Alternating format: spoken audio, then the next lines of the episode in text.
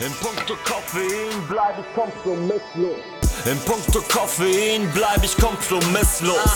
Doppelt oder nichts, Bro, immer Doppio. Immer Doppio, immer, immer Doppio. Immer Doppio, immer, immer Doppio. Immer Doppio, immer, immer Doppio. Immer Doppio. Pace Presse, starke Bohne, schnelle Beine. So, hallo und herzlich willkommen im Pacepresso Podcast. Heute geht es um äh, den Triathlonsport. Das heißt also, ich habe wieder einen Gast aus dem Ausdauerbereich dabei. Aber bevor ich euch den vorstelle, gibt es jetzt einmal ein ganz kurzes Update in Sachen Clubhouse für euch.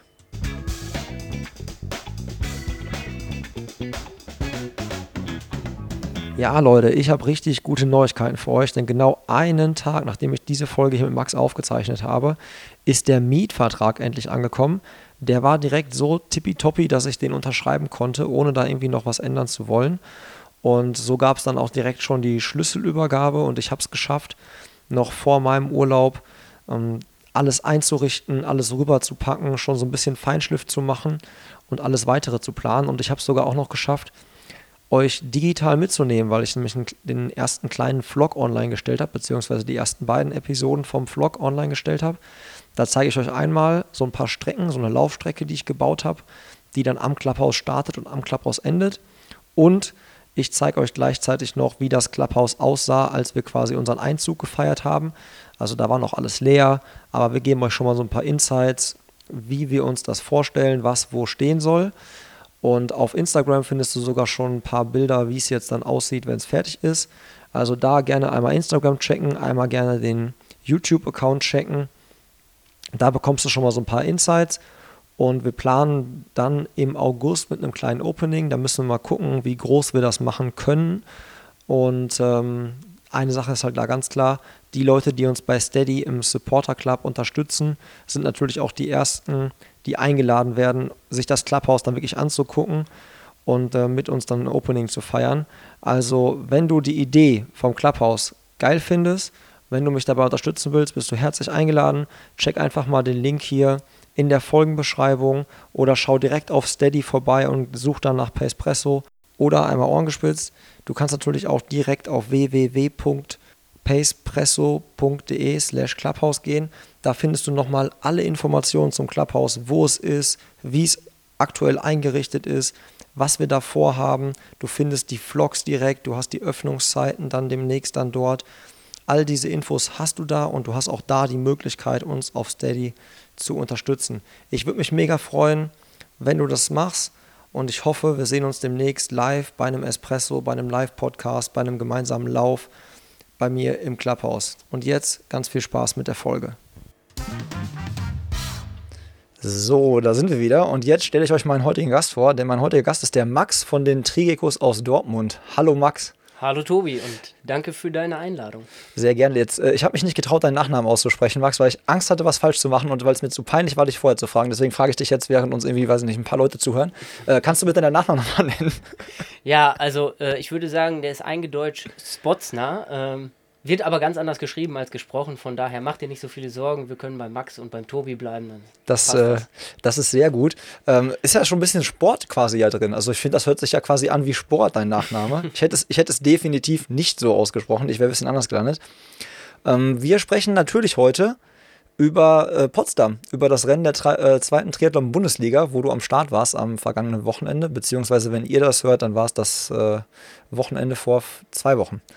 Aber ähm, wir reden natürlich auch darum, wie du zum Triathlon gekommen bist. Ich will nur einmal, dass die Zuschauer oder Zuhörerinnen und Zuhörer wissen, wir rollen das Feld von vorne auf, nicht von hinten. Also wir fangen jetzt quasi in der ganz äh, nahen Vergangenheit an und gehen immer weiter in die Vergangenheit von Max zurück und gucken, wie, wie er da gelandet ist, wo er jetzt da ist.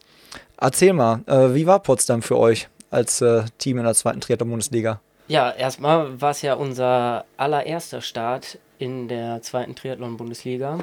Und ähm, ja gut, der erste Präsentstart letztes Jahr, die Saison war ja Corona-bedingt ähm, ja durchaus etwas anders und verschoben.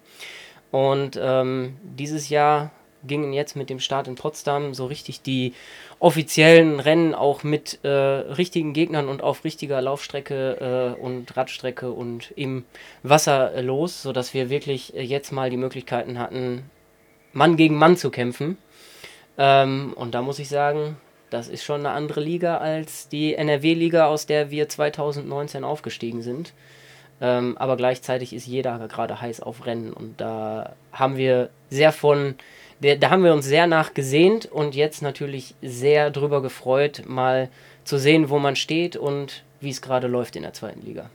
Ich habe euch ja so ein bisschen begleiten dürfen. So relativ, als ihr aufgestiegen seid, war ich mal da, habe mal so Fotos gemacht und war bei der Leistung dabei, durfte euch beim Schwitzen zugucken, ähm, habe euch alle so ein bisschen mal kennengelernt und da hat man richtig gemerkt, ihr wart richtig heiß auf zweite Bundesliga. Dann kam dieses Ding, was uns alle verfolgt, dieses komische Virus da. Das heißt also, es hat sich alles so ein bisschen hingezogen. Und ähm, ja, jetzt ging es auf einmal los. Und du hast gerade schon, als wir so im, auf dem Weg in meinen Keller waren. Du bist übrigens der erste Gast im Keller und wahrscheinlich auch der letzte, der hier mit mir zusammen Podcast aufnimmt. Das ist eine ganz komische Atmosphäre. Wir sitzen hier neben so ganz gepackten Kartons, die alle mit mir dann in dieses Klapphaus rüberwandern. Aber es ist äh, sehr schön, dass das mal wieder live funktioniert. Ähm, und ja, wie gesagt, damals war es so, da war ich richtig, richtig krass heiß. Und hier auf dem Weg in den Keller hast du halt zu mir gesagt, boah, es ist irgendwie schon crazy jetzt. Jetzt müssen wir halt so die nächsten Rennen organisieren, die da schon wieder anstehen. Nach Potsdam geht es jetzt nach Grimma. Das genau. sind ja auch immer durchaus ein paar, ein bisschen lange Anreise. Ich will jetzt gar nicht schon auf das nächste Rennen sprechen, also auf das nächste Rennen eingehen, sondern natürlich noch über Potsdam reden. Aber jetzt auf einmal ist man mitten in so einer Saison, auf ja. die man quasi anderthalb Jahre gewartet hat. Das ist das, worauf ich hinaus wollte. Ja, richtig. Also erstmal muss man natürlich auch sagen, ähm, ich meine, die Veranstaltungssituation kennen wir alle. Kein Veranstalter kann gerade mehr als drei bis vier Wochen vorher sagen, ob seine Veranstaltung wirklich, wirklich stattfindet. Und ähm, den Situationen sind wir natürlich ausgesetzt, wo man sonst eigentlich ein Jahr lang vorher planen kann, findet der Start statt, wann sind meine Wettkämpfe, wie äh, komme ich da hin, wo sind meine Unterkünfte, welche Mannschaft geht an den Start, man macht einen, Pre-Race-Vergleich äh, von den Mannschaftskollegen, wer wirklich dann in die Startaufstellung kommt. Sowas ist dieses Jahr alles so ein bisschen, ich sage jetzt mal, kürzer, knapper ausgefallen und gleichzeitig auch, äh, man steht vor der Herausforderung, ähm, ja, in zwei Wochen geht's los. Und jetzt erst äh, wissen wir, dass es losgeht so richtig. Ähm, ist natürlich dann auch für den einen oder anderen so, oh, damit habe ich jetzt gar nicht gerechnet. Und ähm, naja, gehofft haben wir es alle. Und letztendlich sind wir auch so an den Start gegangen, dass wir gesagt haben, hey, äh, auf jeden Fall gehen wir dahin, ist ja gar keine Frage. Wir wollen ja unbedingt in die zweite Liga und wir wollen die Wettkämpfe der zweiten Liga bestreiten.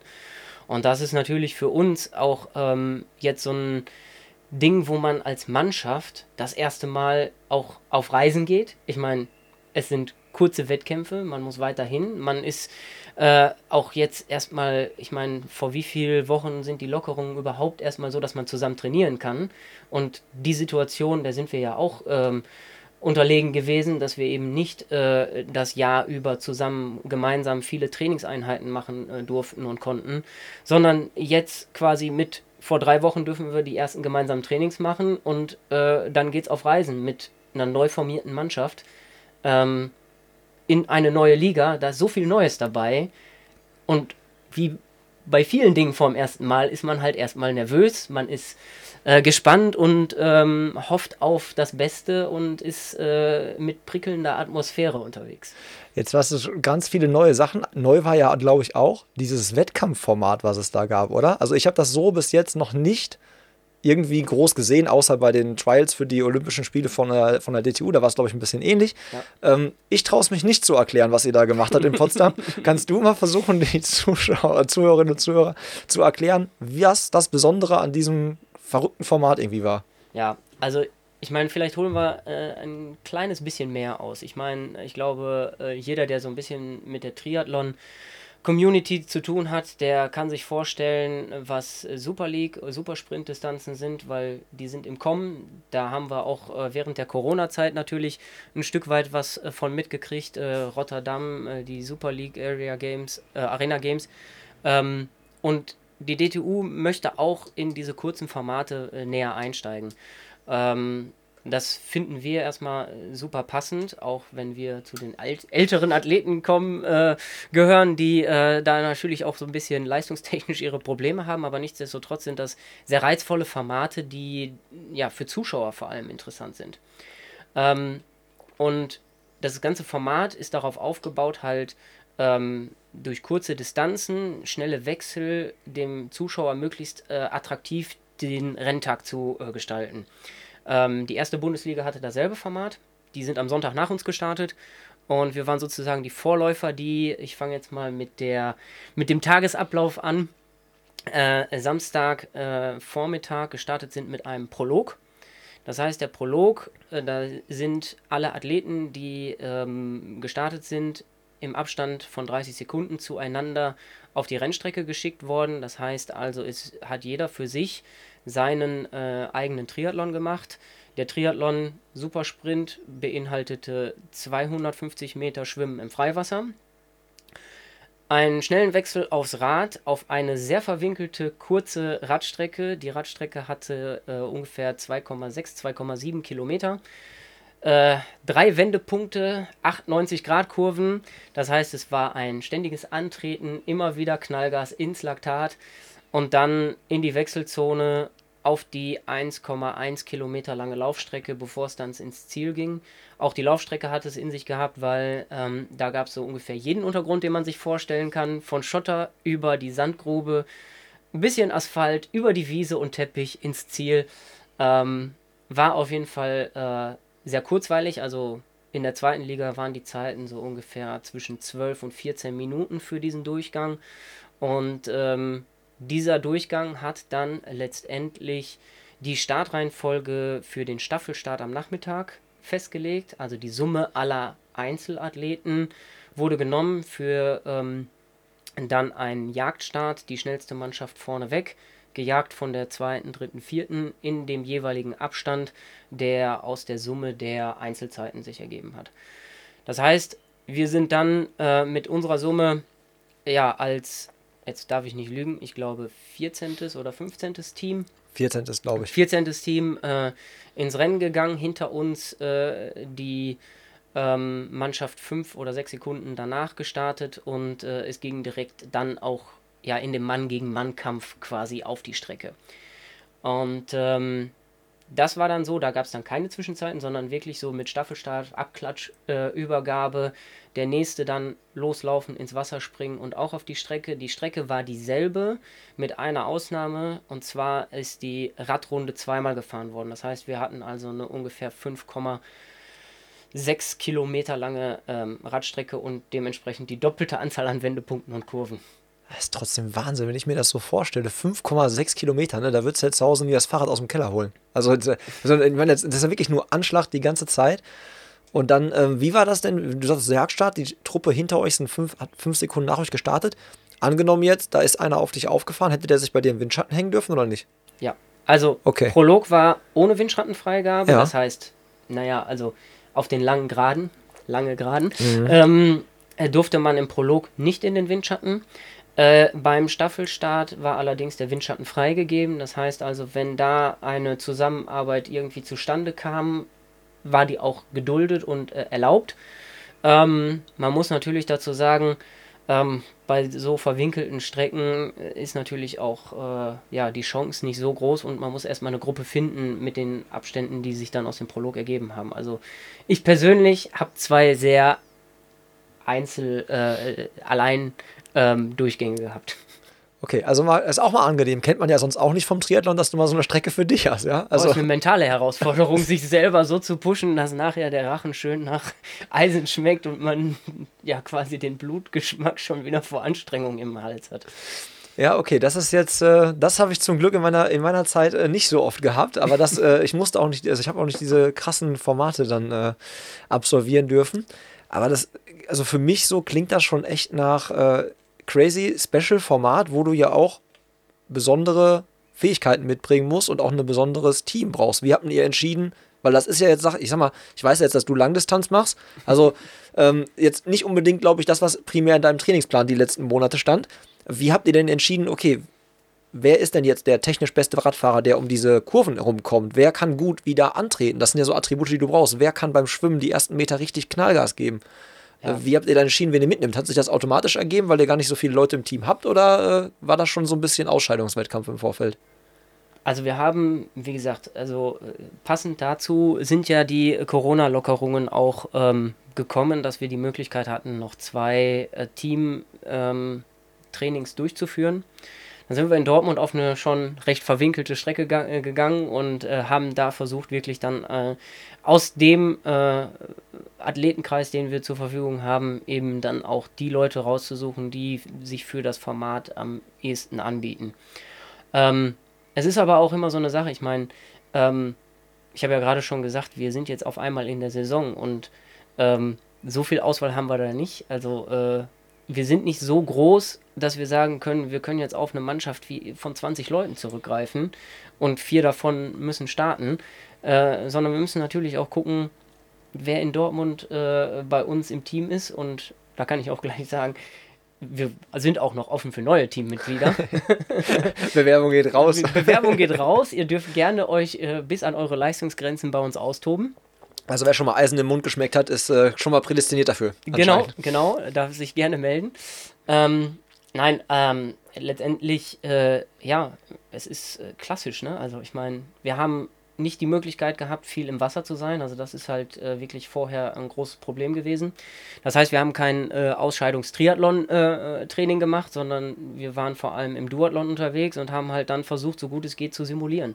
Und dann zu gucken, ja, wer hat das Stehvermögen, wer hat die Leistung und äh, wer ist der beste Starter für Dortmund. Ja. Ja, okay, habt ihr eine Truppe gefunden, wart am Start. Jetzt hast du da schon ein bisschen geschrieben, wie das Rennen ablief. Ähm, wie war so das Fazit? Weil für dich war es doch das erste Zweitligarennen, oder? In deiner, in deiner Karriere so. Ja, wenn man die dezentralen Optionen, die wir letztes Jahr hatten, abzieht, dann war das so der erste richtige Zweitligastart für mich, ja.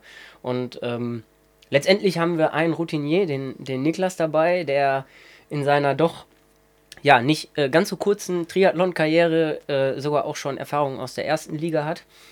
Ähm, und äh, ansonsten waren wir alles ja Newcomer und Young Guns, die wir da am Start waren.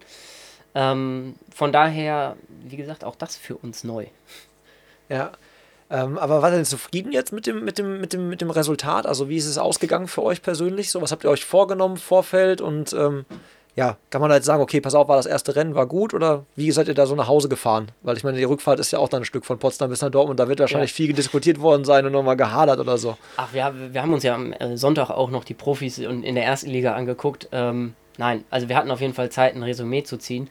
Und ähm, grundsätzlich kann man sagen, wir sind auf jeden Fall mit Erfahrungsgewinnen nach Hause gefahren. Und ähm, wir sind so weit auch nach Hause gefahren, dass wir gesagt haben, hey, wir sind nicht letzter geworden und die Fehler, die wir gemacht haben und die Defizite, die wir erkannt haben, für uns auch äh, bei dem Start jetzt, ähm, da müssen wir jetzt dran arbeiten. Also ich meine, das ist wie bei jedem, der merkt, okay, da habe ich Defizite, dann heißt es trainieren und eben beim nächsten Mal genau diese Defizite ausmerzen. Ähm, und ich glaube, ähm, bei uns ist vor allem die Erkenntnis gewesen, ähm, wir haben noch zu tun, ja, gerade bei den Defizit Schwimmen, wie man, äh, wie ich gerade schon gesagt habe, aufgrund der fehlenden Möglichkeiten. Und ähm, da haben wir auch vor allem mitgenommen, naja, in der zweiten Liga ist es ein anderes Niveau und auch das Niveau, wie trainiert wird. Also gerade wir haben uns ja auch ausgetauscht unter den Athleten und es gibt halt verdammt viele ähm, Vereine, die ganz andere Möglichkeiten hatten. Oder auch Athleten, die Möglichkeiten hatten, indem sie an Stützpunkt, Unterstützung über Leistungszentren und ähnliches erfahren. Und man muss dazu sagen, wir sind eine Truppe, also zwei, zwei der Altherren, mich eingeschlossen, ähm, sind Vollzeit im Job. Äh, der eine studiert, der nächste macht gerade seine Promotion und Doktortitel. Ähm, das sind halt Voraussetzungen, ähm, neben 40 Stunden Job und äh, Studium im, im, in der Woche noch irgendwie ja, 15 bis 20 Stunden Training unterzukriegen, ist eine andere Voraussetzung als für jemanden, der an einem Leistungsstützpunkt oder äh, in einem Internat äh, äh auf Sport ausgelegt ähm, sein Training durchziehen kann, mit einem anderen Fokus natürlich. Ja. ja, wie ist denn das dann so, wenn du sagst, äh, ihr wart da so, ihr gehört zu dem alten Eisen? Ist, nervt, also was ist nervt das? Aber ist das, äh, ist das eine besondere Situation nochmal auch so, wenn man denkt, so, boah, ich bin hier der Älteste und ich kriege hier die, die Young Guns, die fliegen mir hier um die Ohren, so, die schwimmen alle wie die Wahnsinnige, weil die schon irgendwie seit kleinen Knirpse sind, im Wasser waren. Also ist das äh, Special-Situation auch so oder juckt, nimmt man das gar nicht wahr und juckt einen das gar nicht? Also ich persönlich habe es gar nicht so wahrgenommen. Also natürlich, wenn man in die Gesichter guckt und wenn man sieht, wer da so rechts und links von einem an der Startlinie steht, beziehungsweise in der Startaufstellung dann zum Prolog, waren wir ja aufeinandergereiht, ähm, ist das schon was anderes. Aber ähm, ich meine, letztendlich haben wir alle dasselbe Ziel. Wir wollen einen geilen Triathlon-Tag haben. Wir wollen alle äh, unser Bestes geben an dem Tag. Und ähm, da bin ich bei mir und nicht im Vergleich bei den anderen irgendwie, sondern da möchte ich für mich natürlich das Beste rausholen. Und ähm, wie du gerade schon gesagt hast, ich habe natürlich auch noch andere Ziele als die zweite Liga. Und ähm, da merkt man dann auch wieder, da sind die Jungen dann nicht am Start. die Young Guns. Ähm, gleichzeitig muss ich sagen, die Formate und auch die zweite Liga an sich ist einfach das Sprungbrett für viele junge Athleten, ähm, sich leistungstechnisch beweisen zu können, ähm, Fuß zu fassen und die Karriere oder auch die Sportkarriere, muss ja nicht immer die Profikarriere sein, von klein auf äh, aufzubauen. Und deswegen auch da äh, sieht man viele der Athleten, die halt wirklich ähm, noch sehr jung sind, die versuchen natürlich da auch die Möglichkeit zu nutzen, um vielleicht dann irgendwie für die äh, Bundesliga-Teams äh, dann irgendwann auch mal in der ersten Liga zu starten. Und ähm, da haben wir natürlich ein bisschen andere Voraussetzungen und das äh, werde ich nicht mehr schaffen.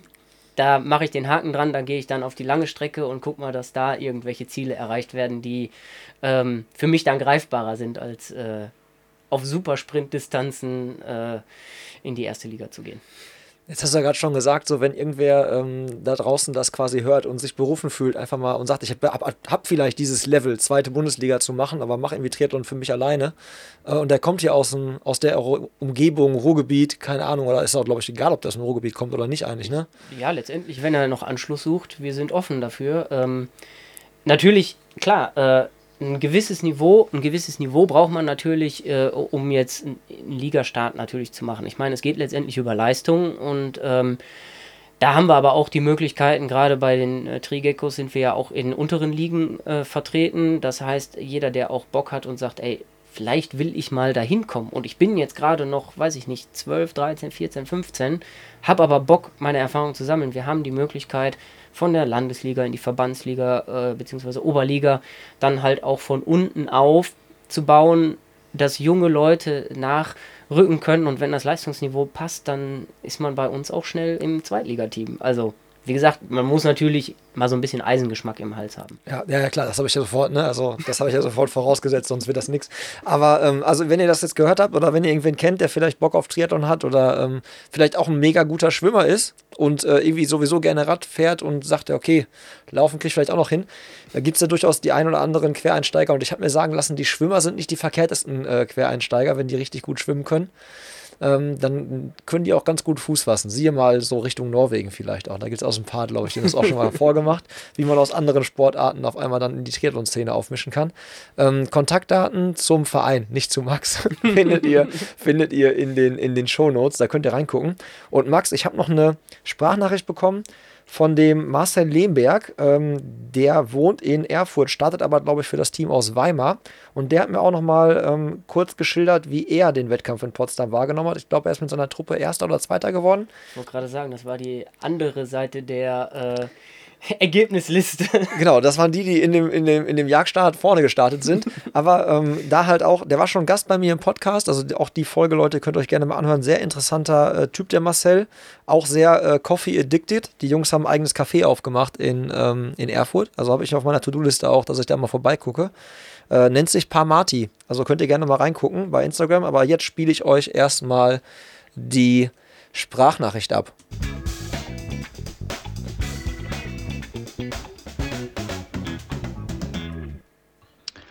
Servus, Tobi, der Marcel hier aus Erfurt slash Weimar. Ähm, kleines Revue zum Wochenende. Stand ja das ähm, erste Rennen der zweiten Bundesliga in Potsdam an. War es relativ spontan durch den Stützpunkt ja aufgerufen wurde und ähm, meiner Meinung jetzt nach ähm, vorweggegriffen echt cool durchgeführt wurde. Ähm, wir als Team ähm, haben uns einigermaßen darauf vorbereitet. Wir hatten schon, also wir wussten ja schon ungefähr zwei Wochen vorher oder auch schon länger der Trainer wahrscheinlich, wie genau das Rennen aussehen wird und ähm, dass es wahrscheinlich eine krasse Laktatschlacht wird aufgrund der kurzen Strecken. Und deswegen hatten wir im Vorhinein schon zweimal diese Art von Mini-Triathlon geübt, wo wir auch jeweils drei Durchgänge an einem Tag gemacht hatten. Das war für uns einerseits äh, ein gutes Wechseltraining mit schönen Spitzen in der Belastung. Des anderen ähm, haben wir uns auch als Team einfach vorher mal wieder gesehen. War auch das erste Training mit den Jungs für mich, was ähm, sehr cool war.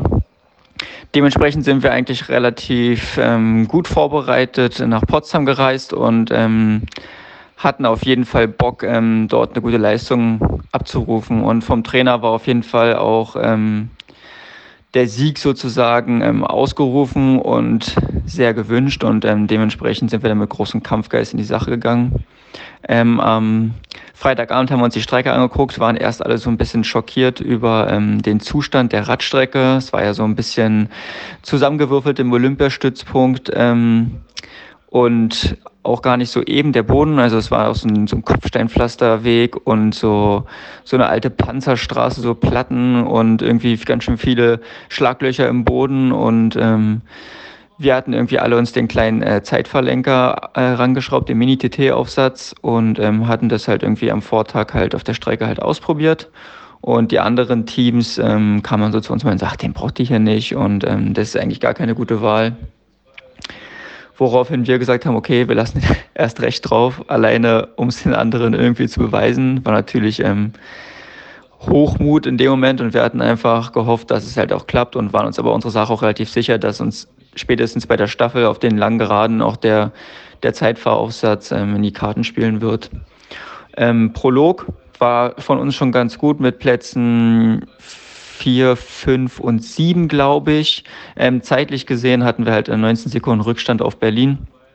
Und dann ging es halt sozusagen um die Startaufstellung, wie, wie richten wir das aus. Berlin hat das Ding halt ein bisschen offensiver aufgestellt, hat die zwei stärksten Starter nach vorne gestellt und ähm, wir hatten halt drei ähnlich starke und konnten uns somit halt ähm, ein bisschen besser die, die Taktik aussuchen und ähm, wir hatten halt einen starken vorne, dann unseren vermeintlich schwächeren und dann nochmal zwei starke hinten. Und ja, wir haben hinten raus dann wirklich nochmal richtig Dampf gemacht und konnten das Ding dann halt auch mit deutlichen 45 Sekunden gewinnen. Wir waren natürlich mega glücklich darüber, haben fett gefeiert. Ähm, und im Summa summarum war es einfach ein richtig geiles Wettkampfwochenende. Also auch die Schwimmstrecke hat mega gebockt, die Organisation war super, das Ganze drumherum, dadurch, dass am nächsten Tag ja auch die erste Bundesliga war, war für uns in der zweiten Bundesliga eigentlich alles so fast wie bei den Großen mit dem Line-Up und den ganzen Zelten, dem blauen Teppich, den Wechselzonen. Das war alles super professionell, es hat echt Bock gemacht und es macht Spaß. Und äh, jetzt haben wir richtig Bock auf die nächsten Rennen und ähm, freuen uns auch auf die weiteren Races gegen die anderen Teams. Schöne Grüße, dein Marcel. Jo, Marcel, wenn du das hörst, äh, vielen, vielen Dank, dass du so spontan quasi nochmal äh, da so ein bisschen Insights gegeben hast, so aus eurer Sicht des Rennens. Und an der Stelle auch nochmal herzlichen Glückwunsch für den, zum Sieg. Ich war mir ja gerade am Anfang nicht so ganz sicher, ob sie gewonnen haben oder Zweiter geworden sind. Hast du dem noch irgendwas beizufügen oder willst du noch irgendwas bestätigen, was Marcel so gesagt hat zur Strecke oder auch das, die Nummer mit den Aufliegern? Ja, auf jeden Fall auch erstmal herzlichen Glückwunsch von meiner Seite. Also, ich weiß ja, wie hart es war und die Laktatschlacht habe ich ja am eigenen Leibe erfahren. Und ich kann dem nur ähm, hundertprozentig äh, beipflichten und äh, sagen, ja, hat er recht. Also es ist halt ähm, sauharte Strecken gewesen. Äh, auch hier jetzt, was ich gerade schon gesagt habe, die Jungs, die sind besser vorbereitet gewesen, weil einfach andere Voraussetzungen schon über den Trainer geschaffen waren. Äh, ich meine, die Jungs aus Potsdam selbst äh, in der ersten Liga, äh, jetzt als Beispiel, die haben ja sogar auf ihrer Trainingsstrecke den Wettkampf ausgeführt. Also viel besser kann man es ja eigentlich nicht trainieren. Und ähm, ja, ich bin, bin voll dabei, dass ähm, äh, einfach dieses Format schon mega Bock gemacht hat und auch äh, ja, großes Lob an die DTU und den Veranstalter, die da wirklich einen super Wettkampf auf die Beine gestellt haben. Ja, sehr schön. Jetzt haben wir quasi ein bisschen Triathlon, äh, zweite Bundesliga, aber so Kurzdistanz haben wir jetzt, glaube ich, ganz gut durch. Ähm, jetzt scheinst du auch sehr gelenkig zu sein, weil du ja äh, anscheinend Spagat hinkriegst. So zwischen Kurz- und Langdistanz. Mega, oder? Tobi, was eine Überleitung. Ja, Hammer, oder? ich, ich, wäre gern so flexibel, aber Ihr hättet seine Augen sehen müssen, als ich meinte, er ist sehr gelenkig. Der dachte so, wo ich das denn her habe. jetzt, jetzt spielst du noch deine Trümpfe, hier mal wieder jemanden live zu sehen und beobachten Es zu ist können. total schön. Es ist wirklich, du kannst das nicht, es ist wirklich, also auch Leute, das ist was ganz anderes, als irgendwie remote mit Leuten zusammen einen Podcast aufzunehmen. Das ist ja genau das, wo ich mit dem Clubhouse hin will, dass wir das viel öfter haben. Und dann könnt ihr auch in die Gesichter gucken, weil dann werdet ihr jetzt quasi hier bei uns. Ja. Und hättet auch so ein Cappuccino in der Hand. der ja. übrigens sehr lecker war. Ja, genau. Jan, äh, also Max ist äh, gekommen und ich habe ihn direkt mit so einem Tablett abgefangen quasi und dann in den Keller geführt. Also erst Kaffee und dann ab in den Keller. Der wusste wahrscheinlich auch nicht, was auf ihn zukommt, aber ich hoffe, er ist mit dem Die, Ausgang ganz Entschuldi zufrieden. die Entschuldigung kam vor dem Keller. genau. Ich hoffe, er ist mit dem Ausgang ganz zufrieden. Ähm, ja. Aber du warst beim Spagat. Ich war beim Spagat, genau, äh, von Kurz- zu Langdistanz, weil wie gesagt, du warst ja jetzt eigentlich klar irgendwie mental vor anderthalb Jahren so voll geil, geil Kurzdistanz, Kurzdistanz, dann auf einmal bricht das so ein bisschen oder Ungewissheit, man weiß nicht, ob es stattfindet, dann gab es irgendwie, glaube ich, so ein paar virtuelle Dinger, da haben wir bei uns auch gesehen, da habe ich auch noch ein bisschen Content äh, gemacht äh, mit euch zusammen. Und dann war ja dein großes Goal oder Ziel jetzt halt auch Ironman, ne? Auch ja durchaus halt so schon gucken, was geht Ironman. Das heißt, das Training hat einen anderen Fokus bekommen und auf einmal mitten in der Saison gewesen. Ähm, wie ist denn jetzt, wie geht's denn jetzt weiter für dich? Also, Also man könnte ja fast meinen, ich bin einfach unentschlossen. Aber ähm, nein, also ich meine, man muss ja schon fast jetzt auf 2019 zurückgucken. 2019 war ich mit Marius, äh, der ja auch mit uns in der Liga startet, in Rot und äh, wir haben da einen Kollegen äh, von mir begleitet, der seine Langdistanz gemacht hat und wir hatten halt mega Bock und gesagt, nee, wir melden uns auf jeden Fall für die Langdistanz in Rot an. Ich meine, wer schon mal am Solarer Berg stand und das Gänsehaut-Feeling kennt und ja, noch nicht die Bilder von der Tour de France der ersten Etappe gesehen hat, der weiß, da will ich auch mal hoch mit meinem Rad und durch die Menge fahren. Und ähm, ja, so ist es gekommen, dass ich äh, mich mit Marius für die Langdistanz gemeldet habe. Und äh, ja, der Zeitpunkt war natürlich so, da sind wir für die Trigekos in der NRW-Liga gestartet und wussten noch gar nicht, wie die Saison so für uns ausgeht. Ich meine, 2019 war es so, dass wir ähm, ja mit einem Teamsprint in die Saison gestartet sind. Ähm, eigentlich unser schlechtestes Ergebnis hatten in der NRW-Liga und dann ja mit jedem Rennen unsere Teamleistung halt gepusht haben und uns selbst übertroffen haben und am Ende der Saison als Aufsteiger auf dem Treppchen ganz oben standen. Und äh, ja, da war Rot schon gebucht und 2019 äh, war ein sehr erfolgreiches Jahr. Und dann sind äh, wir in 2020 gestartet und haben gesagt, jetzt kommt eine Triathlon-Liga, zweite Bundesliga, der dann setzen wir mal den Fokus anders. Dann geht es nochmal in die Sprintsaison und dann kam halt äh, der Ausfall der Saison. Das Verschieben von Rot war schon vorher gesetzt und dann kam auf einmal nochmal die Möglichkeit, ja, ihr könnt jetzt Rot nochmal neu melden, beziehungsweise ihr könnt den Startplatz äh, wieder anmelden für 2021 die Chance habe ich wahrgenommen, weil also für mich ist halt auch äh, das Ziel Langdistanz auf, auf langfristige Sicht natürlich immer noch ein Ziel, was ich verfolge und was ich auch gerne ähm, fokussieren möchte, äh, eben ja aufgrund meines doch ähm, etwas erhöhten Alters in, in, in der Triathlon-Liga. Ähm, Nein, äh, ich glaube einfach, dass die Leistungsfähigkeit in meinem Alter dann doch eher auf den, auf den längeren Strecken liegt und nicht äh, in, in den kurzen Sprints. Aber nichtsdestotrotz ähm, ist dann der Spagat natürlich äh, die große Leistung, die wir irgendwie äh, versucht haben mit dem Trainer einzustreben. Und ähm, wo ich glaube, wir haben da jetzt gerade ähm, einen ganz guten Mittelweg gefunden oder ich finde da gerade einen guten Weg, äh, eben aus dem polarisierenden Training von kurzen, knackigen Trainingseinheiten hin zu den langen, kotzenden, auch, auch harten Einheiten. Ähm, dann entsprechend äh, das Training zu gestalten und dann auch natürlich ähm, ja, die Leistungsfähigkeit äh, aufrechtzuerhalten. Weil jetzt in der Saison, es kommt alles unverhofft, aber es kommt doch, wie wir, wie wir feststellen. Und so hoffe ich natürlich auch noch, dass äh, der verschobene Start dann auf den 4. September äh, von Rot stattfindet, wenn auch mit etwas anderen Strecken und anderen Bedingungen als äh, 2019 gedacht beim Anmelden. Ähm, Glaube ich trotzdem, es wird eine coole, äh, coole Situation, die Langdistanz zu machen und da bin ich nicht ähm, abgeneigt. Und da habe ich auch Bock drauf. Jetzt hast du dir auch ähm, nicht nur Bock ist ja die Grundlage, jetzt hast du aber auch noch mal so richtig krassen Entwicklungsschub gemacht, würde ich sagen. Also so zumindest den, den Max, den ich kennengelernt habe, äh, so 2019, so bei der Leistungsdiagnostik ist, glaube ich, ein anderer Athlet, Max, der mir jetzt gegenüber sitzt. Du hast schon noch mal an ein paar Stellschrauben gedreht. Ich glaube, ich weiß gar nicht, Material hat sich, glaube ich, auch ein bisschen was noch getan. Ich glaube, du hast ein anderes Rad und so. Ja. Aber ma, erzähl mal gerne mal so, ähm, was du, wo du noch mal echt eine Schippe draufgelegt hast. So. Und vielleicht auch gerne, wenn du, wenn du so ähm, Tipps hast für die Hörerinnen und Hörer, was du so ein bisschen weitergeben kannst. Ja, also ich finde, Material kommt immer am Ende.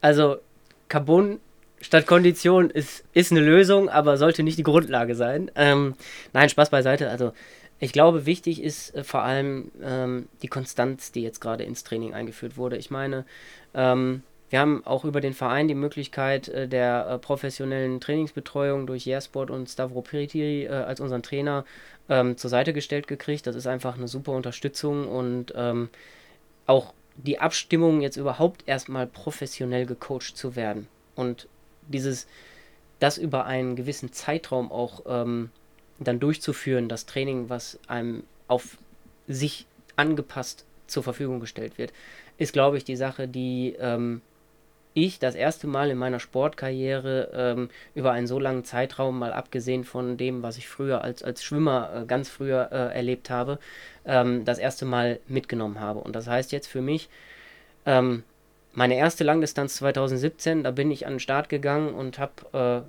nach Lust und Laune für mich trainiert. Ich wusste, ich bin ganz fit. Ähm, das passt schon. Ähm, damals hatte ich ich glaube, äh, Köln ist immer so im September. Ich hatte knapp 2500 Radkilometer in dem Jahr dann auch schon in den Beinen. Also das war dann so meine Vorbereitung. Ach ja, kannst du mal eine Langdistanz machen. Die war ja dann auch ganz gut. Ähm, aber ähm, heute würde ich sagen, im September habe ich wahrscheinlich die Laufkilometer in den Beinen und nicht die Radkilometer. Und ähm, das liegt natürlich daran, dass man, wenn man so einen Plan hat und ähm, wirklich richtig gecoacht wird, an ja, allen Baustellen arbeitet und das so gezielt, dass man dann so einen großen Sprung eben auch machen kann. Und diesen Sprung, den äh, nehme ich gar nicht so riesig wahr. Ich meine, du sagst das jetzt mit so ein bisschen Abstand. Du hast mich 2019 in der Leistungsdiagnostik gesehen. Ähm, ja, nicht, dass du das, nicht, dass das jetzt falsch verstehen, dass ich da dachte irgendwie, oh, wer ist denn der Max da? Was macht der denn da? Nee. Max war schon immer auf einem guten Level, aber wenn man, wenn man das damals gesehen hat, und das würde mich auch gleich mal interessieren, ich will jetzt unterbrechen, ja. aber mich würden auch mal gleich mal Daten interessieren von der Leistungsdiagnostik, die wir damals, die ich damals mit betreut ja. habe, irgendwie so mit der Kamera zu dem, was ihr jetzt vielleicht festgestellt habt, ob, der, ob man das auch auf Zahlen sieht oder ob, man, ob sie das nur auf der Straße wiederfindet. Ja, also man sieht es in den Zahlen. Ich will jetzt, nee, ich, ich kann gar nicht die absoluten Zahlen so genau mhm. sagen, aber ich, ich sage jetzt mal so, bei mir ist natürlich auf der einen Seite die Schwelle ähm, die Schwelle, die ich auch äh, vom, vom Puls her, äh, die Geschwindigkeit ist gestiegen und der Puls ist runtergegangen. Also so muss man sich das vorstellen. Ne? Also wir machen. Jackpot. Ja, genau. Also ich laufe viel effizienter. Natürlich auf der einen Seite sind das diese äh, Leistungsdaten, die man jetzt immer sieht. Wie viel FTP hast du? Wie ist deine Schwelle beim Laufen? Zu welchem Puls und so weiter und so fort? Scheiß was auf die absoluten Zahlen gerade. Darauf kommt es nicht an, sondern wie effizient setzt du das um? Und zu dieser Effizienz gehört ja auch, das, was ich früher gar nicht gemacht habe oder nur sehr wenig. Du musst dich regelmäßig dehnen, du musst deinen Körper pflegen mit Athletiktraining, einer Black Roll oder irgendwie äh, halt auch die Flexibilität, auch wenn ich jetzt den Spagat leistungstechnisch äh, hinkriege. Und ähm, naja, ich meine, auf dem Rad zu sitzen, auf dem Triathlon-Zeitfahrrad zu sitzen und vier Stunden oder länger in einer gebückten Haltung zu sein und danach den Körper aufzumachen und loszurennen, ist halt die Leistung, die man auch nicht nur durch stumpfes Radfahren, Schwimmen und Laufen äh, heraus. Äh, und auch nicht messen kann. Und auch nicht messen kann. Ne? Also es bringt halt auch überhaupt nichts, wenn ihr eine FTP von 5 Watt pro Kilo fahren könnt, aber danach nicht mehr laufen. Also das sind ja die Punkte, ähm, das erreicht man nur mit einem gesamtheitlichen Training. Und ich glaube, dafür war für mich vor allem ähm, überhaupt erstmal äh, eine Trainingssteuerung sehr wichtig. Also halten wir mal fest, äh, Leute. Erstmal kontinuierliches Training, also verletzungsfrei bleiben, kontinuierlich trainieren. Auf jeden Fall. Dann individuell quasi mal gucken, so wo man da als Stellschrauben drehen kann. Mit einem Trainer hat dir sehr geholfen. und dann das, was wir alle so sehr lieben, dieses Stretchen, Dehnen und Co., damit dieser Apparat halt bei wieder Punkt 1 so kontinuierlich überhaupt arbeiten kann. So, das sind so die drei, die drei Keys, die du da quasi so hast. Bist du im ähm, Schwimmen äh, langsamer geworden? Weil du konntest natürlich jetzt nicht so gut schwimmen und trainieren, weil die Bäder waren ja zu. Jetzt hast du gerade schon verraten, früher du kamst vom Schwimmen, wenn ich das richtig gerade entnommen ja. habe. Ähm, hast du gemerkt, dass dir das jetzt im Vergleich so schwerer wieder gefallen ist oder warst du da relativ schnell wieder drin? Also, ich sag mal, der Vergleich kam im Prolog sehr schnell. Von hinten, 30 Sekunden nach mir gestartet und mit mir aus dem Wasser gegangen. Ist ja leider sehr eindrucksvoll und gleichzeitig sehr ernüchternd. Ähm, also Respekt wirklich an alle, die da so gut schwimmen und ich bin jetzt nicht der schlechteste Schwimmer. Also meine Schwimmlage, dadurch, dass ich mit sechs Jahren angefangen habe im äh, ja, Schwimmverein irgendwie Wettkampfschwimmen anzufangen. Und wie gesagt, das sind so meine Wurzeln. Äh, ich war nie der Schwimmer, der in, in, den deutschen Meisterschaften, wer weiß wie, also meine, meine Klasse war eher so die Bezirksmeisterschaften, wo ich ja eher noch knapp am Podium vorbeigeschraubt bin, als dass ich da regelmäßig drauf stand. Aber so Bezirksmeisterschaften äh, war so das höchste der Gefühle, was ich beim Schwimmen so erreicht habe. Aber nichtsdestotrotz, das heißt, ich habe eine Vergangenheit als Schwimmer und das heißt, meine Wasserlage ist natürlich da und die geht auch nicht so schnell. Das verlernt man nicht wie Fahrradfahren, könnte man sagen. Mhm. Und gleichzeitig ist aber äh, Schwimmen ja auch eine Sportart, bei der man ähm, sehr viele Muskelgruppen des Körpers gleichzeitig anspricht und koordiniert anspricht. Genau, kann ich, äh, kann ich bestätigen, weil kriege ich nicht hin. Koordination und Muskelgruppen gleichzeitig ansprechen ist für mich so. Ja, dann kannst du ja noch den Spagat üben. Das, äh, das kriege ich wahrscheinlich eher hin, als dass ich alle Muskelgruppen, dass ich meinen Bauch anspanne und nicht untergehe, ja. Nee, also wie gesagt, also das ist jetzt so die Sache, wo ich behaupte, das ist für mich jetzt vom Stil her schnell wieder da gewesen mhm. und auch das Wassergefühl jetzt nach ein paar Trainingseinheiten war wieder da, aber ich glaube, das kann ich dir in absoluten Zahlen sagen, selbst dass ich im Trainingslager geschwommen bin und ich war äh, zehn Tage auf Lanzarote, glücklicherweise, als die äh, Bäder hier noch geschlossen waren. Ich habe jetzt dieses Jahr vor dem Wettkampf 40 Kilometer geschwommen. Und wenn ich sonst auf die Uhr gucke oder sonst gucke, wie viel wir äh, äh geschwommen sind, ja, dann hat man halt bei drei, vier Trainingseinheiten die Woche im Wasser mit durchschnittlich drei bis vier Kilometern im Wasser, das nach vier Wochen drin. locker drin. Also das ist halt so die Sache, da fehlt dann einfach die Kontinuität und genau dieser Baustein, den habe ich gerade genannt, als einen Schlüssel. Ja, aber wie gesagt, beim Laufen kann man ja auch echt festhalten, da hast du ja wirklich, äh, hast du wirklich äh, einen Riesenschritt nach vorne gemacht. Also das kann man ich habe gehört, Alle. du hast jetzt Angst auf fünf Kilometern bei mir. Ich habe äh, ich hab, ich hab gar keine Angst. Ich, ich sehe dich ja nicht mehr. also ich brauche keine Angst, hätte ich, wenn du von hinten angerollt kommst und nicht so einen leichten Vorsprung hätte. Den habe ich ja nicht. von daher, ähm, ich glaube, da, da, da rennst du äh, mir und auch einigen anderen um die Ohren. Ähm, das war jetzt aber gerade auch eine ganz, äh, eine ganz gute Chance, mal so eine Hörerfrage einzubinden. Äh, das mache ich jetzt einfach mal. Und zwar gab es so ein, äh, eine Frage, natürlich auch so ein bisschen so von deinen Buddies aus dem ähm, Trainingssquad. Ich mache das jetzt mal so. Ich sage nicht, wer die Frage gestellt hat. Du kannst danach versuchen zu erraten, wer es war. Und zwar äh, verliert man durchs Zugseiltraining wirklich nichts. Das war jetzt weil du hast ja vom Schwimmen gesagt, 40 Kilometer. Ähm, wie ist es so? Verliert man davon nichts? Also, ich verliere Wassergefühl. Das ist einfach so. Aber ähm, tatsächlich so von, von dem wie ich jetzt wieder äh, kraftmäßig äh, beim Schwimmen da bin, da habe ich jetzt so langsam wieder das Gefühl, dass ich sage, gestern äh, waren wir im Wasser und ich hatte das Gefühl, ey, Kraft ist doch wieder da. Also das ging schon recht schnell. Ähm, also gar nichts verlieren ist halt, ne, also ich meine, müssen wir nicht drüber sprechen. Ich hatte das Wasser sechs Monate, acht Monate verloren. Also das haben wir auf jeden Fall verloren, aber die Kraft, die kommt schnell wieder. Und ähm, ich glaube, da hilft das Zugseiltraining und auch die, die Körperspannung. Aber naja, gleichzeitig haben wir ja nicht nur, ähm, nicht nur das Wasser nicht gehabt, sondern auch das Fitnessstudio fehlte und so ein paar Muskelgruppen sind da definitiv geschrumpft. Und ich weiß jetzt nicht, wer es geschrieben hat, ob es Niklas war. Nein.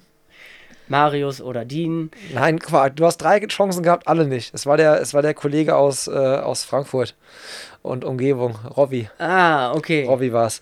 Aber ähm, ich mache mit einem der Kollegen weiter. Ähm, auch, ein, auch ein Thema, was du gerade angesprochen hast, Trainingslager. Da hast du ja auch äh, Dinge geschafft, die andere Menschen äh, nicht schaffen. Und zwar, wie schafft man es, das Trainingslager für das falsche Datum zu buchen? Ja, das ist äh, ganz einfach, indem man so fokussiert darauf ist, einfach endlich zu starten, dass man den Termin früher bucht. Ich wollte einfach schneller hin. Erzähl die Geschichte bitte dahinter. ich, ich, ich erzähl, die, erzähl, bitte ganz kurz für, für, für mich und für äh, die Leute, die uns zuhören, die Geschichte dahinter. Was, was, was ist dir passiert? Muss ich, muss ich auch noch bloßgestellt werden hier? Nein. Also eigentlich ganz dämlich, weil ähm, es ist nichts anderes passiert, als dass wir äh, uns via Zoom-Meeting abgestimmt haben, weil, welche Flüge buchen wir und wann sind wir dann genau da unten. Und ähm, ja, wir mussten einzeln buchen, weil ich äh, beruflich noch eingebunden war. Äh, meine Freundin hatte auch noch Geburtstag und der Zeitraum, der volle Zeitraum, den die anderen gebucht haben, war für mich, kam für mich nicht in Frage. Ja, und dann habe ich äh, ungefähr 18 Mal gefühlt mit den anderen abgestimmt, der und der Zeitraum ist es. Wir haben extra eine Corona-Versicherung abgeschlossen für den richtigen Zeitraum. Und ähm, ja, als ich dann meinen Radkoffer einchecken wollte, habe ich festgestellt, irgendwie ist die Flugnummer eine andere als die, die ich brauche. Und dann habe ich festgestellt, oh, der Flieger geht ja zwei Wochen früher, als ich eigentlich fliegen muss. Und dann? Ja, und dann musste ich äh, den Reiseveranstalter nochmal kontaktieren und umbuchen. Okay. Also auf den richtigen Zeitpunkt. Am Ende hat alles, alles gut gegangen. Am Ende hätte noch immer alles gut gegangen. Ne? Ähm, okay. Und ich war dann tatsächlich auch da und dein Fahrrad auch. Dein Fahrrad war nicht zwei Wochen vor dir da, ja? Das hast nee, du auch geregelt. das habe ich nicht eingecheckt. Okay, sehr gut. Sehr gut. Okay, hätten wir das auch. Ähm, dann ist noch eine Frage, ähm, wie bist du zum Triathlon gekommen? Das wäre natürlich auch was gewesen, das hätte ich sowieso gefragt, aber es wird jetzt nochmal ganz konkret auch hier gefragt. Also wie kam dein Weg zum Triathlon? Vom Schwimmen, das wissen wir jetzt, aber wie ging es dann weiter? Hat dich irgendeiner angelabert im Becken und meinte so, ey, hier aufs Podium schaffst du es ja nicht, aber im Triathlon vielleicht probier das mal? Nee, so war es eigentlich nicht, sondern eigentlich war es, ähm, ja, ich muss sagen, meine äh, Sportlehrerin damals in der Oberstufe, weil ich bin halt mit, ja, Oberstufe 16, 17 irgendwie auf den dollen Gedanken gekommen, ich könnte ja einfach mal, weil ich sportlich bin, Marathon laufen und davon wurde mir abgeraten. War eine gute Sache, glaube ich, weil ähm, die Sportlehrerin hat mir dann gesagt, du, das ist, äh, du machst dich kaputt, wenn du jetzt von Null auf Marathon einsteigst in deinem Alter. Mach erstmal einen Triathlon. Und äh, da gibt es einen schönen kleinen in Willig. Ich glaube, viele der Triathleten kennen den äh, Triathlon in Willig. Und in Willig bin ich dann ähm, das erste Mal äh, beim Triathlon an den Start gegangen. Damals noch mit meinem Mountainbike. Äh, und ich glaube, die, weiß ich nicht, dicken Stollenreifen noch drauf und als Schwimmer ähm, war es dann so, naja, also ich bin als Fünfter oder Sechster in 2006 aus dem Wasser gegangen. Ähm, und dann ähm, muss man sich das so vorstellen, naja, ich habe gerade noch gesagt, Carbon statt Kondition, das kann man später machen, aber genau so war es damals bei mir. Ich bin auf mein Mountainbike gestiegen, nachdem ich mir natürlich über die Badehose dann noch mein Sport-T-Shirt und meine kurze Hose äh, gezogen habe und bin dann aufs Mountainbike. Und dann kamen auf einmal die Jungs mit dem Aero-Helm und dem, äh, und dem Carbonrad vorbei. Ganz so schlimm war es nicht, aber so ungefähr muss man sich das vorstellen. Ähm, auf dieser Volksdistanz äh, war es dann halt auch so, Platz 6 nach dem Schwimmen war ganz schnell weiter hinten. Ähm, aber es hat mir einfach so viel Bock gemacht, dass ich ähm, ja weiter noch beim Schwimmen war, aber nach und nach immer mehr äh, geguckt habe, okay, wie, wie fasse ich jetzt im Triathlon Fuß? Und ähm, ich meine, mein Abi habe ich 2008 gemacht, da gab es so ein bisschen, ja, Fokus dann auf andere Dinge. Und äh, im Studium äh, bin ich dann dazu gekommen, dass ich gesagt habe, okay, äh, ich bin irgendwie noch heiß da drauf, Schwimmen hatte ich an Nagel gehängt und wie geht's jetzt weiter? Also irgendwo, man kennt das ja, du bist selber Sportler, die Füße stillhalten geht nicht. Und ähm, bin dann letztendlich ähm, über Hochschulsport nochmal wieder an äh, einen Schwimmverein äh, gekommen, äh, an Triathlonverein und an Schwimmzeiten, weil regelmäßig schwimmen heißt halt für mich auch immer, da hast du am besten eine Vereinszugehörigkeit und ein Vereinstraining, um halt auch wirklich gescheit trainieren zu können unter Umständen, die ähm, halt nicht die öffentlichen Badezeiten sind, wo man dann Slalom zwischen den äh, Kopfüberwasserschwimmern unterwegs ist. Ähm, das macht einfach nur Sinn. Ähm, und gerade in dem Leistungsniveau, wie wir unterwegs sind, ist das ja auch für die anderen nicht schön, wenn wir da durch die öffentlichen Bäder flügen. Das stimmt, aber das fand ich ganz interessant, weil da bist du ja relativ verhältnismäßig spät dazugekommen. Also wenn ich jetzt überlege nochmal an das Starterfeld von der zweiten ja. Triathlon-Bundesliga, dann bist du zum Sport gekommen, da sind die jetzt schon, also da starten die jetzt schon zweite Bundesliga. Ja, klar. So, ne? also, also viel, viel später bist du dazugekommen. Ähm, aber halt trotzdem natürlich auch dank deiner Schwimmvergangenheit dann äh, schon super, super Base gehabt, ne, auf der man gut aufsatteln konnte. Weil das ist halt das Ding, ne? Wenn du vom Radfahren kommst und du musst in dem Alter nochmal schwimmen lernen, ist was anderes, als wenn du vom Schwimmen kommst. Radfahren kannst du, zumindest du weißt, wie man aufs Fahrrad kommt. Du brauchst keine Stützräder Aber mehr. man weiß teilweise ja nicht, wie Krauschwimmen geht, wenn du vorher nicht im Schwimmverein ja. warst. Oder du weißt auch nicht, wie eine Wasserlage wirklich funktioniert oder wie man sich über Wasser hält. Und wie schmerzhaft das ist, äh, das äh, Wasser halt quasi zu verdrängen und wirklich das, da Vortrieb zu generieren. Ich ne? meine, das muss man ja jetzt auch sagen. Ich habe das gerade so mal kurz hintereinander erzählt. Zwischen dem ersten Triathlon und dem Fußfassen im ersten Triathlon-Verein lagen einige Jahre. Liegen ja auch noch mal, ja, ich glaube, vier, Jahrzehnt, ne? vier Jahre, ja. vier, äh, vier, fünf Jahre, bis ich dann wirklich über Hochschulsport noch mal an Triathlon-Verein mhm. gegangen bin und bis ich dann richtig Fuß gefasst habe im Triathlonverein, wo ich dann auch in die Ligastarts gekommen bin. Das war erst zu Berufsbeginn 2013 ungefähr. Ja, weil ich mal. Ja. Äh, da habe ich in Attendorn angefangen zu arbeiten und Grüße an die Attendorner Vereinskollegen. Äh, da bin ich dann wirklich in, in den Triathlonverein, in die kleine Triathlon-Abteilung da gegangen und wir haben dann erst angefangen, äh, wirklich, ja, eine Ligamannschaft zu initiieren. Also da bei Null angefangen. Mhm. Da kam, jetzt kommen wir auch wieder perfekte Überleitung, weil äh, meine letzte Hörerfrage wäre, gibt es noch viele Verbindungen nach Attendorn, wurde auch gefragt. Ja, also äh, ich komme gerade äh, nicht nur von der Arbeit, sondern auch ähm, vom Radfahren mit den Jungs aus Attendorn. Also es ist jetzt natürlich wieder ne, zeitbedingt, äh, brauchen wir nicht äh, jedes Mal betonen, aber es ist jetzt natürlich in letzter Zeit sehr schwierig gewesen und ähm, ich muss das ja auch irgendwie ver verknüpfen, meistens mit den Zeiten, wo ich dann in Attendorn bin. Aber äh, der Kontakt besteht weiterhin und wir haben natürlich auch Bock, gemeinsam Sport zu machen. Und ich glaube, das ist so das Wichtige beim Sport. Man ist ja nicht immer nur alleine und Individualsportler, sondern gerade die Gruppen, die Vereine, die, weißt du, auch wenn ich bei euch bei den Paceback Runners mal dabei bin, das pusht halt einfach. Man tauscht sich aus, man ist in den Communities unterwegs und ich glaube, das ist das, was mich auch beim Sport so fasziniert, dass man eben immer diese soziale Komponente noch dabei hat. Ja, und da hatten wir ja auch schon im Vorfeld ein bisschen drüber gesprochen, als hier diese Mikrofone noch nicht liefen, wie wichtig da Vereinsarbeit ist, ne, um das zu erhalten und ähm, quasi, was da auch für eine quasi soziale Komponente Vereine quasi dann halt haben da, ne, und darin mit reinbringen. Ja, ich ähm, meine, auch, auch das muss man sagen, Triathlon ist zwar ja überwiegend eine Einzelsportart, aber es ist sau wichtig, diesen Teamgedanken in sich zu haben. Es ist trotzdem ja auch wichtig, jedes Team ist ja nur so stark wie sein schwächstes Glied. Und auch ein Ersatzstarter ist, wenn er ähm, mit auf eine Wettkampfreise geht, ein wichtiger Punkt für die Mannschaft, weil er unterstützt halt vom Rand aus. Er ist, er muss da sein, er muss wach sein, wenn er gebraucht wird. Und es kann immer passieren. Ich meine, es muss nur äh, jemand morgens wach werden und es ist ihm schlecht oder wie auch immer. Ich will es gar nicht ausmalen. Aber dann ist halt die Zeit für einen Ersatzstarter und dann ist der halt eben genauso wichtig. Und ähm, die Mannschaft stützt sich damit selbst und auch Support vom Rand macht einen im Rennen schneller. Ich glaube, das wissen wir alle, seitdem wir irgendwie viel zu viel alleine trainieren und irgendwelche dezentralen Läufe oder äh, Rennen machen müssen um uns irgendwie damit über Wasser zu halten und zu motivieren, ähm, uns selber zu pushen. Ja, und auch so eine Trainingsgruppe, ne? Das ist ja auch wieder Verein. So gerade, da denke ich jetzt auch an euch, wie gesagt, ich habe euch jetzt ein bisschen da so erlebt. Ihr habt ja da wirklich eine geile Gruppe, die sich zusammen pusht und wo du zusammen dann halt quasi wirklich so eine Entwicklung nimmst halt, ne? Sonst wäre das ja auch nicht möglich, wenn du nicht immer gegenseitig dich pusht muss natürlich auch mal aufpassen, dass nicht jedes Training in so eine Art Wettkampf ausartet, aber so ein gewisses Pushen und ein bisschen an aufreiben und ziehen und so, das hilft ja auch schon, das ganze, das ganze Ding nach vorne zu bringen. Und das bringen ja auch Vereine mit sich. Auf jeden Fall. Und auch die Trainingsgruppe, ich meine, die Trainingsgruppe, die pusht sich nicht nur mit den Leistungen, sondern die pusht sich auch emotional, sozial. Und äh, ich glaube, das ist äh, total wichtig, eben ähm, auch mal wenn man sechsmal die Woche zusammen Sport gemacht hat, auch mal sagen zu können, weißt du was, den kann ich anschreien im Laktatnebel. Und am Ende gibt man sich die Hand und sagt, ey, ist gut und wir sind wieder Freunde oder wie auch immer.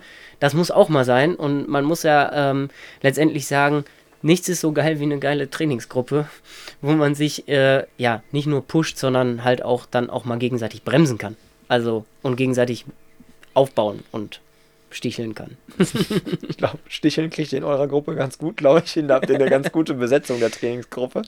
Ähm, jetzt wäre noch so eine Sache, das hast du auch gerade angesprochen, so die Verbindung so von Triathlon und Job und so. Ne? Es, es, weiß man ja bei ganz vielen Leuten, die so ambitioniert den Sport machen oder generell halt auch diesen so Sport machen. Du hast ja immer das Problem, alles unter einen Hut zu kriegen. Freundin, Freunde, Familie, Arbeit, den Sport, alles. Hast du noch ein paar Tipps für Leute, die, äh, die quasi vielleicht gerade an, äh, anfangen oder sich oft denken, so, boah, ich kriege das irgendwie nicht auf die Reihe? Gibt es da was, was du, was du mal so aus dem Nähkästchen so weitergeben wollen würdest? Aus dem Nähkästchen plaudern. Also, ähm, ich glaube, ganz wichtig ist zu verstehen, dass es äh, so eine Art Wirkkreis ist. Also es muss alles im Reinen sein, sage ich jetzt mal, oder es muss zusammen funktionieren, weil wenn du Stress in der Beziehung, im Job oder im Sport hast, dann wirkt sich das jeweils auf das andere aus. Äh, es kann nicht sein, dass du ähm, dass du, ich sag jetzt mal, äh, Arbeit oder Uni setze ich jetzt mal gleich. Es, es kann nicht sein, dass du deine Uni vernachlässigst und äh, dann merkst, ja, jetzt läuft es im Sport aber super, weil den Stress, dass du dann eine schlechte Arbeit oder Klausur äh, äh, geschrieben hast oder Arbeit ablieferst, äh, den, den, der holt dich ja auch beim Sport ein, der belastet dich ja irgendwie. Und deswegen seid da mit euch im Reinen. Also vor allem macht euch Gedanken dazu, wie ihr das hinkriegt ähm, die Sachen zu vereinen, ohne euch selbst zu sehr unter Stress zu setzen. Also ich glaube, ganz wichtig ist da auch ehrlich zu sich selbst zu sein und zu sagen, ja gut, komm, auch wenn die Einheit jetzt mal im Plan steht, ähm, ich weiß jetzt, heute ist einfach too much und dann lasse ich sie halt wirklich mal aus. Nachtrainieren macht auch keinen Sinn, weil dann trägt man es ja immer weiter mit sich und das äh, weiß auch, glaube ich, jeder Sportler, der schon mal nach Plan trainiert hat. Ähm, aufholen und was Gutes tust du dir damit nicht, weil deine Erholungsphasen brauchst du auch.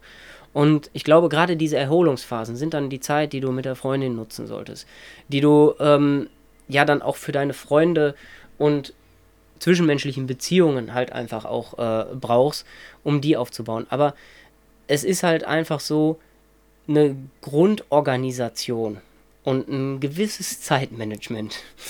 So wie du jetzt heute. Ja. Nach der Arbeit mit den Jungs in Attendorn Fahrrad gefahren und danach dann noch zu Tobi auf den Cappuccino vorbeigekommen. Ja, richtig. Also ich bin heute Morgen um 6 Uhr aus dem Haus gegangen und ich komme gleich, ja, wahrscheinlich irgendwie so um 10, halb 11 äh, nach Hause und ähm, ja, dann ist, ist ein langer Tag, keine Frage.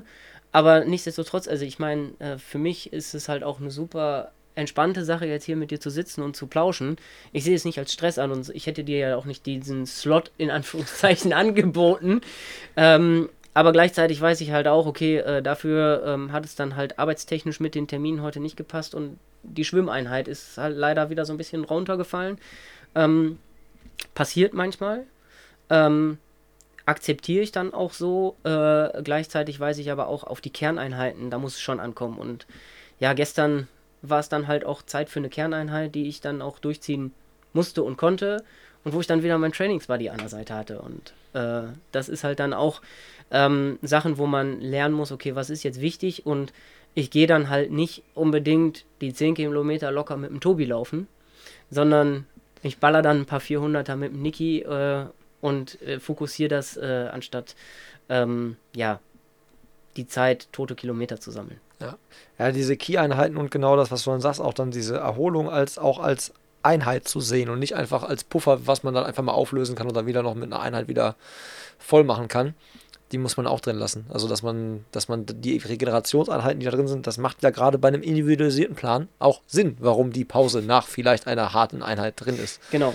Ne? Ja, und auch, auch äh, Einheiten wie den oder Blackroll sind halt Einheiten. Das musst du halt auch so sehen und das musst muss dir dann mal, so eine, ja. ja. und musst dir dann halt mal eine halbe Stunde Zeit nehmen. Und ich sage jetzt mal, die halbe Stunde, den, die kann man halt auch ganz gut, anstatt sich auf die Couch zu legen, äh, mal die Isomatte daneben legen und eine halbe Stunde ein bisschen rumstretchen. Dabei kann man ja auch durchaus mit der Freundin noch quatschen oder wie auch immer.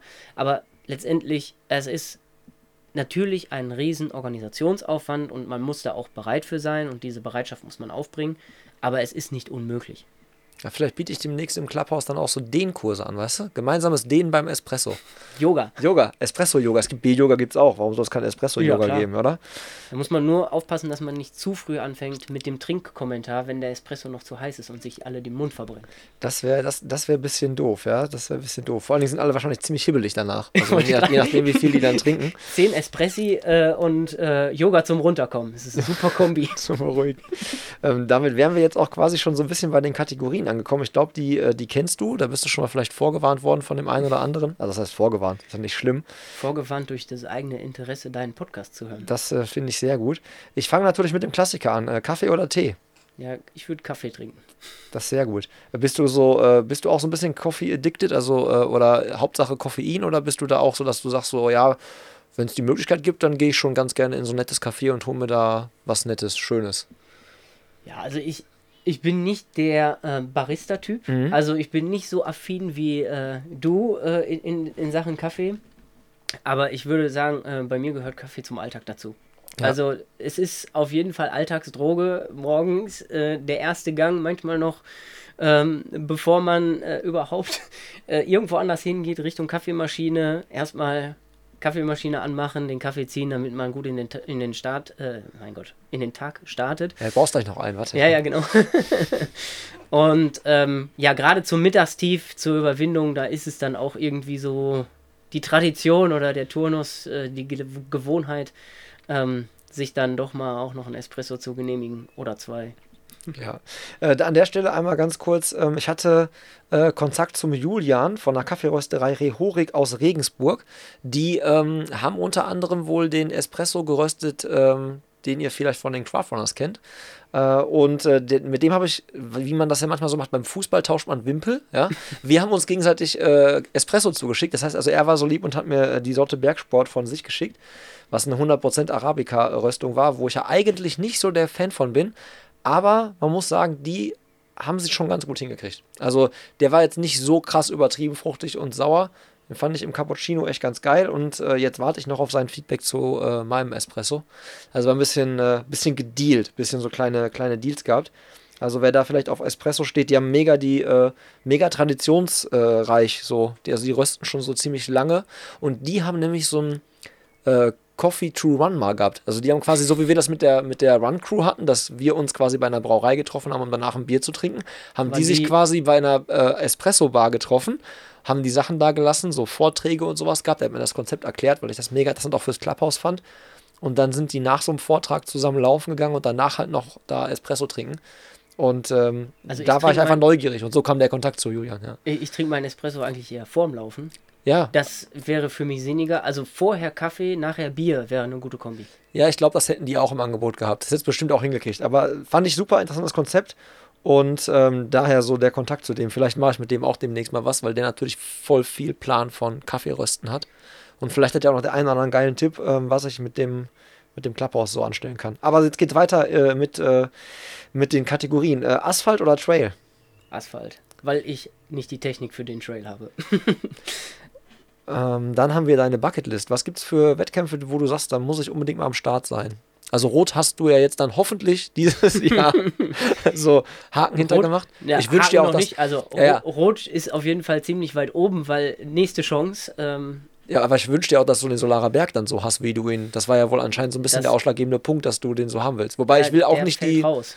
Der, okay, ja. Der fällt raus und ähm, ja, also ich meine, Rot bin ich äh, Staffelstarter schon gewesen als Läufer, deswegen äh, da kam das Kribbeln zum ersten Mal auf. Ich weiß nicht, ob ich Rot dann jetzt äh, direkt nochmal wieder auf die Bucketlist packe, aber ja, ich sag jetzt mal, ein Traum und ein Ziel von mir ist halt einfach äh, wirklich die Langdistanz auf Hawaii zu machen. Ähm, als Age Grouper vollkommen ausreichend. ja, ganz bescheiden. Aber auch dafür muss man sich qualifizieren und äh, dementsprechend würde ich sagen, äh, es ist ein Bucketlist-Rennen, was ähm, ja auch schon ziemlich ambitioniert ist, äh, wo man sich für qualifizieren muss. Ich glaube, das brauche ich keinem erzählen. Dafür, äh, ja, ich weiß halt nicht, ob ich jetzt das als, als, als notwendiges Übel oder als notwendige Chance sehe. Ähm, glaube ich, will ich den Vergleich auch mal zu, zu äh, Frankfurt ziehen. Aber reizen würde mich natürlich auch sowas wie äh, Mallorca oder Lanzarote, nicht um eine geile Zeit zu machen, sondern einfach um die geilen Locations zu haben. Ähm, wobei ich dazu sagen muss, ich glaube, der Aufwand und den Spagat, den ich noch übe, der ist aktuell noch zu groß und deswegen ähm, ja, ist das auf jeden Fall noch ein wenig in die äh, Zukunft geguckt. Du hast ja noch Zeit. Du ich habe noch, ich hab noch, ich hab noch Zeit, ja. Du hast noch Zeit. Aber das ist auf jeden Fall ein, gut- das ist auf jeden Fall sehr, sehr schönes äh, Bucketlist-Rennen, ja. Und vor allen Dingen jetzt auch eins, ähm, ja, was ja bei dir jetzt auch durchaus äh, im, im realistischen Bereich ist. Ne? Also ich meine, Träumen, glaube ich, tun voll viele von, aber ähm, die wenigsten schaffen es ja wirklich dann als Age-Grouper äh, nach Hawaii und dürfen sich einmal diesen Traum erfüllen. Ähm, dann habe ich mal so, jetzt ist es ja deine Top-Lauf-Events. Du darfst natürlich auch gerne switchen und irgendwie sagen, ey, da ist ein geiler Triathlon, der ist vielleicht auch klein, aber voll familiär, voll gut organisiert, super für Einsteiger. Sowas kann es natürlich auch gerne sein. Du darfst aber auch natürlich gerne ein Lauf-Event nennen. Ja, ich muss, ich muss dazu sagen, also ich habe tatsächlich äh, in meiner äh, Karriere noch gar nicht so viele Laufevents selber erleben dürfen, weil ich einfach ähm, ja immer Triathlon gemacht habe. Dann hat man ein paar so ein paar äh, Laufevents, die man so auf dem Weg abklappert. Äh, da muss ich äh, gestehen, ich finde ähm, meinen ersten Marathon bin ich in äh, Löingen beim, beim Hasetal-Marathon gelaufen. Super kleine, aber super gut organisierte ähm, äh, Veranstaltung. Ähm, bieten sau viel an und eine Sache, die an dem Rennen mich begeistert hat, die startet nicht morgens irgendwann um 9 am Sonntag, sondern samstags nachmittags. Und das äh, ist so eine Sache, das hat man nicht häufig, wenn man das Marathon ist nicht so laufen oft, will. nee, das stimmt. Ähm, also das fällt mir jetzt gerade dazu ein. Ansonsten, ja, also ich, ich muss halt gestehen, ich bin eher so der ähm, Lokalveranstaltungsmitnehmer. Nicht, weil man da mehr Chancen hat, sondern einfach auch, weil ich äh, hinter der Sache stehe. Und ähm, ich glaube, die Vereine, auch gerade jetzt nach dieser schwierigen Zeit, haben es auch wirklich nötig, da ähm, nochmal Unterstützung zu kriegen durch große, größere Startfelder und viele Teilnahmen. Und da kann ich halt auch nur sagen, ähm, Leute, nehmt das, was bei euch in der Nähe ist und guckt, dass ihr da ein schönes Rennen habt, weil gerade die familiären Veranstaltungen, kleine Veranstaltungen, die wirklich viel Herzblut da reinstecken, ich glaube, die brauchen in nächster Zeit unsere Unterstützung. Und das ist ganz egal, ähm, ob man dann in Mallorca den schönsten, ähm, den schönsten Weg an der Küste entlang hat und den Küstenradweg abfahren kann. Oder ob man, ja, stumpf gesagt, in Kam mal über eine Bundesstraße ballert. Ähm, Mit ein paar Kreisverkehren. mit ein paar Kreisverkehren, aber wir kennen uns alle hier aus der Re äh, Region und ich glaube auch, solche Veranstaltungen haben unsere Unterstützung verdient in nächster Zeit. Definitiv. Vor allen Dingen auch das auch wieder wichtig, wenn es die Veranstaltungen nicht gibt, gibt es die, gibt's ja auch die, ähm, die Liga-Wettkämpfe, dann haben es halt auch mega schwer. Ne? Die Ja. müssen ja auch Veranstaltungsorte haben, wo sie sich dranhängen können.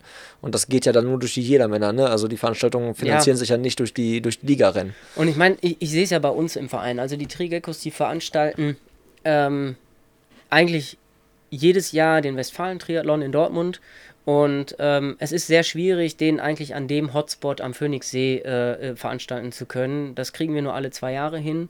Ähm, die Location ist super. Es gibt viel Laufverkehr und es gibt viel Zuschauer, die zufällig in die Veranstaltung äh, stolpern. Und dann halt mit Triathlon in Berührung kommen, wo Kinder vielleicht sagen, ey Papa, das, was machen die denn da? Das ist ja cool, irgendwie will ich auch mal machen oder keine Ahnung was, ne? Genau, und, und genau sowas brauchen wir ja mit unserer Randsportart Triathlon. Wir Ja. müssen ja irgendwo auch mal Marken setzen, um zu zeigen, hey, hier sind wir und kommt zu uns und habt Bock mit uns Sport zu machen, auf äh, egal welcher Ebene, also egal ob Breiten- oder Leistungssport. Ich glaube, dafür sind die Veranstaltungen gut und es wäre halt schön für mich, äh, auch selbst als persönliches Ziel, da Leute zu motivieren und mitzunehmen, eben genau den Spaß und die Freude, die ich bei dem Sport habe, mit zu erfahren und kennenzulernen. So sehr schön gesagt. Jetzt äh, kommen wir zu der Frage, wie viel Zeit steckst du denn in diesen Sport, den du so liebst und äh, kennenlernst? So, Jetzt Stunden, gerade? Stunden, nee, nee, nee, ja, wohl doch. Ja, ja. Ja. Ich glaube, du fängst das schon ganz gut auf, was du beim Schwimmen nicht machen kannst mit anderen Sachen. Also ich glaube nicht, dass dir langweilig wird gerade. Ja, äh, Trainingssteuerung, da sorgt der Trainer für. Genau, ich wollte gerade sagen, also was ist denn so, was würdest du sagen, was steckst du da Ja, neben also- deinem Job rein? Also, also aktuell sind es, ähm, wenn ich so in die letzten Wochen gucke, Ähm, ja, schon realistisch gesehen kann ich umsetzen so zwischen 16 und 20 Stunden, obwohl man sagen muss, je nach Belastung, also wir haben ja auch gewisse Entlastungswochen dabei. Mhm. Ähm, Würde ich sagen, auf dem Schnitt komme ich gerade so für dieses Jahr auf, auf äh, denke ich, so irgendwas um die 17 Stunden die Woche.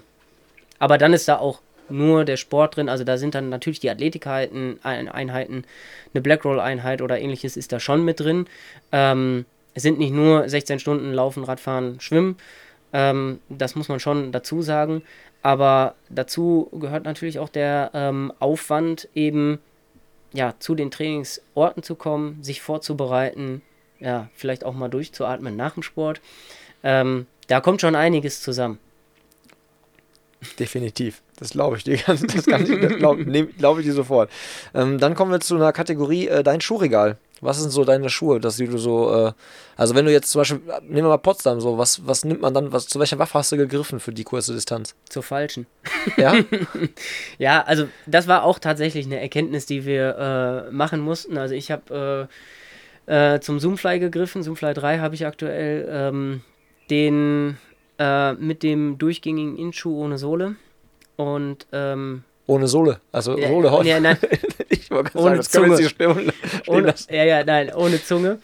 Ähm, das heißt, äh, ja, der ist halt einfach von der, äh, ja, das Obermaterial ist zwar weich und man kommt an sich ja ganz gut rein, aber wenn du mit Puls 190, den ich sowieso nicht mehr erreiche, aber wenn du da äh, dann versuchst in den Schuh zu schlüpfen und du bleibst hängen und der ist so eng, dass du da halt eben, ja, keine Möglichkeit hast, vorher die, so äh, die, die Zunge hochzuklappen und mit dem Fuß vernünftig auch schon reinzukommen, dann habe ich da ziemlich viel Zeit gelassen, bei beiden Wechseln. Ähm, äh, deswegen, also den Schuh, äh, den laufe ich schon und den laufe ich auch äh, überwiegend in, in Wettkämpfen. Ähm, für den Untergrund und jetzt bei so kurvenreichen äh, Strecken muss man aber auch sagen, da hat er seine Defizite.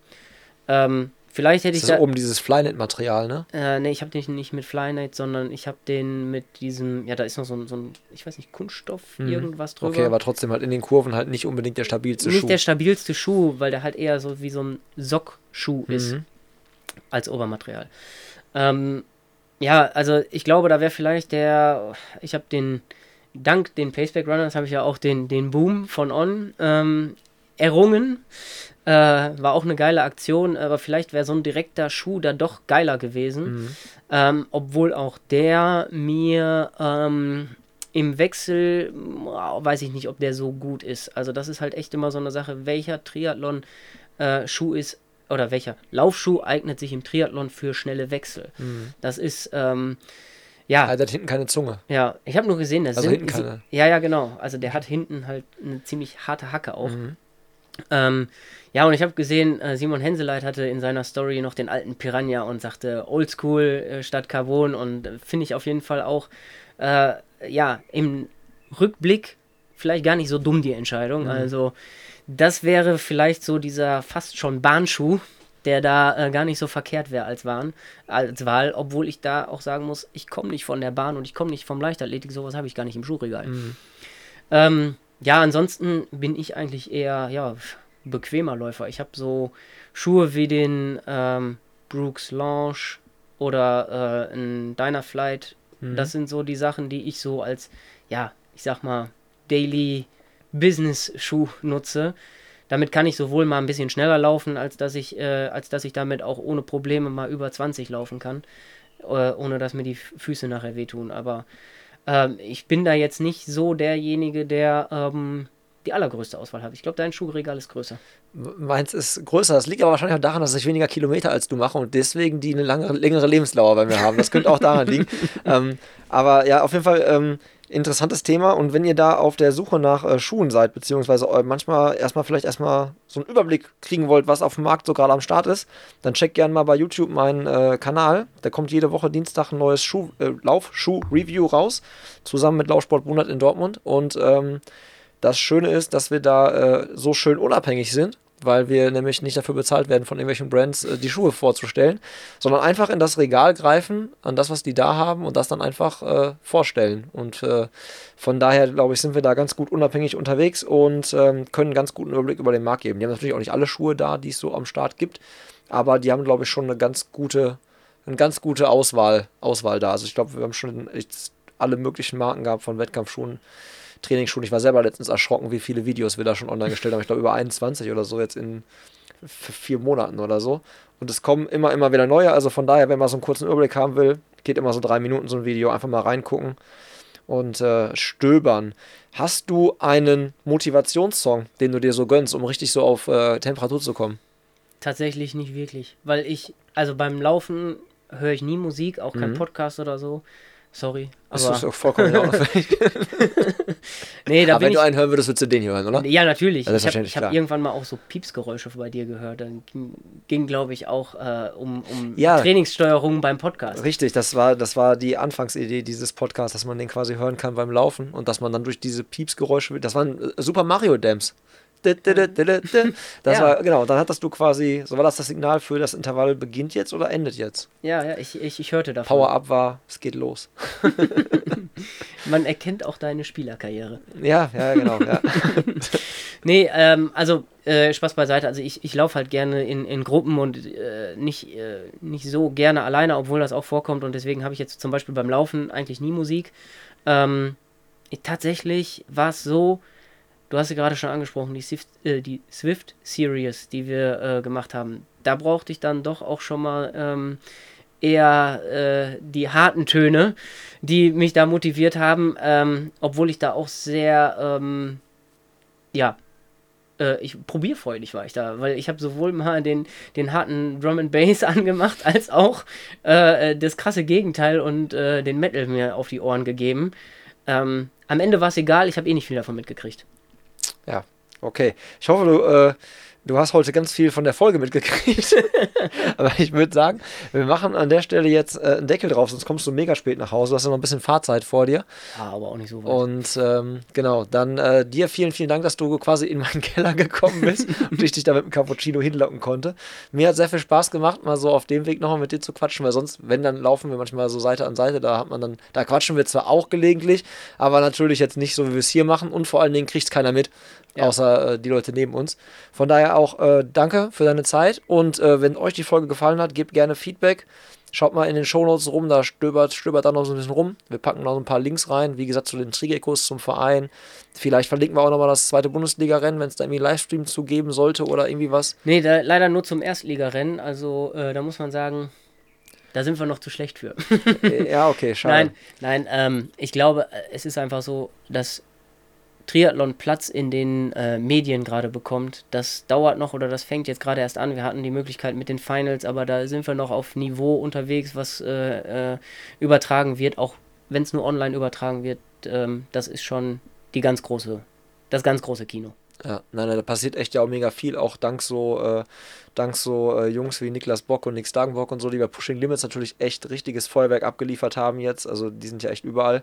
Content den, Crew Germany. Ja, da kann man echt nur den Hut vorziehen. Also das, was die Jungs da in der Schnelle, in der Dynamik machen, das ist schon krass. Also ich, ich schneide ja auch ab und zu mal so ein paar Videos, jetzt natürlich nicht auf dem Niveau, nicht falsch verstehen.